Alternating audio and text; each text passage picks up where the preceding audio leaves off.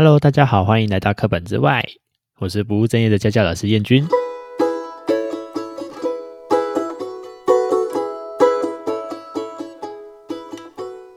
嘿嘿，对，今天只有我，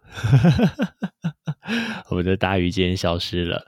那今天啊，先讲一下大鱼为什么消失的原因好了。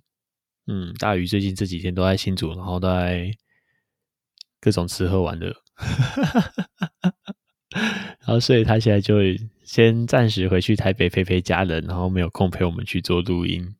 而且他因为家里刚好家人隔离了十四天吧，然后隔离这十四天的时候，他在家里很多工作也都不能做，所以他就觉得啊，好痛苦。他现在回去在赶工当中，那今天就是我一个人来录音喽。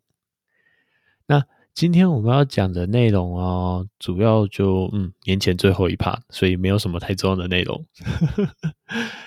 哦，我们其实过年后有预计有一个要录音，上次也有提到说我们在我们的录音设备买了不少的东西，有睡袋啊，有水电啊，有帐篷啊。然后我帐篷讲了那么多，我们帐篷到现在还没寄到，不知道有没有办法赶在过年前拿到。然后再来还有我们几个欠的几个比较多的锅啊，不是不是很欠的什么锅，应该说还有很多坑没有去填，像是。呃，我们去嘎拉喝温泉的影片，嗯，大鱼还没剪完，对，叫他快点剪。然后还有我们后来有一次去小景坪，其实进去的全程我们都有去用 GoPro 做录影，所以有机会看到的话，也可以让之后想要进去的人去参考一下。因为进去的路线，我们都是骑摩托车进去为主了，然后开车的话，那条道路蛮窄的，不能回车，要自己小心一些。嗯，今年。最后一 part 我们要来讲些什么呢？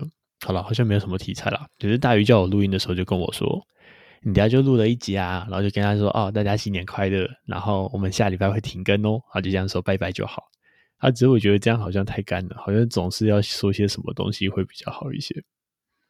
嗯，好，那总而言之，明年见到，各位，拜拜。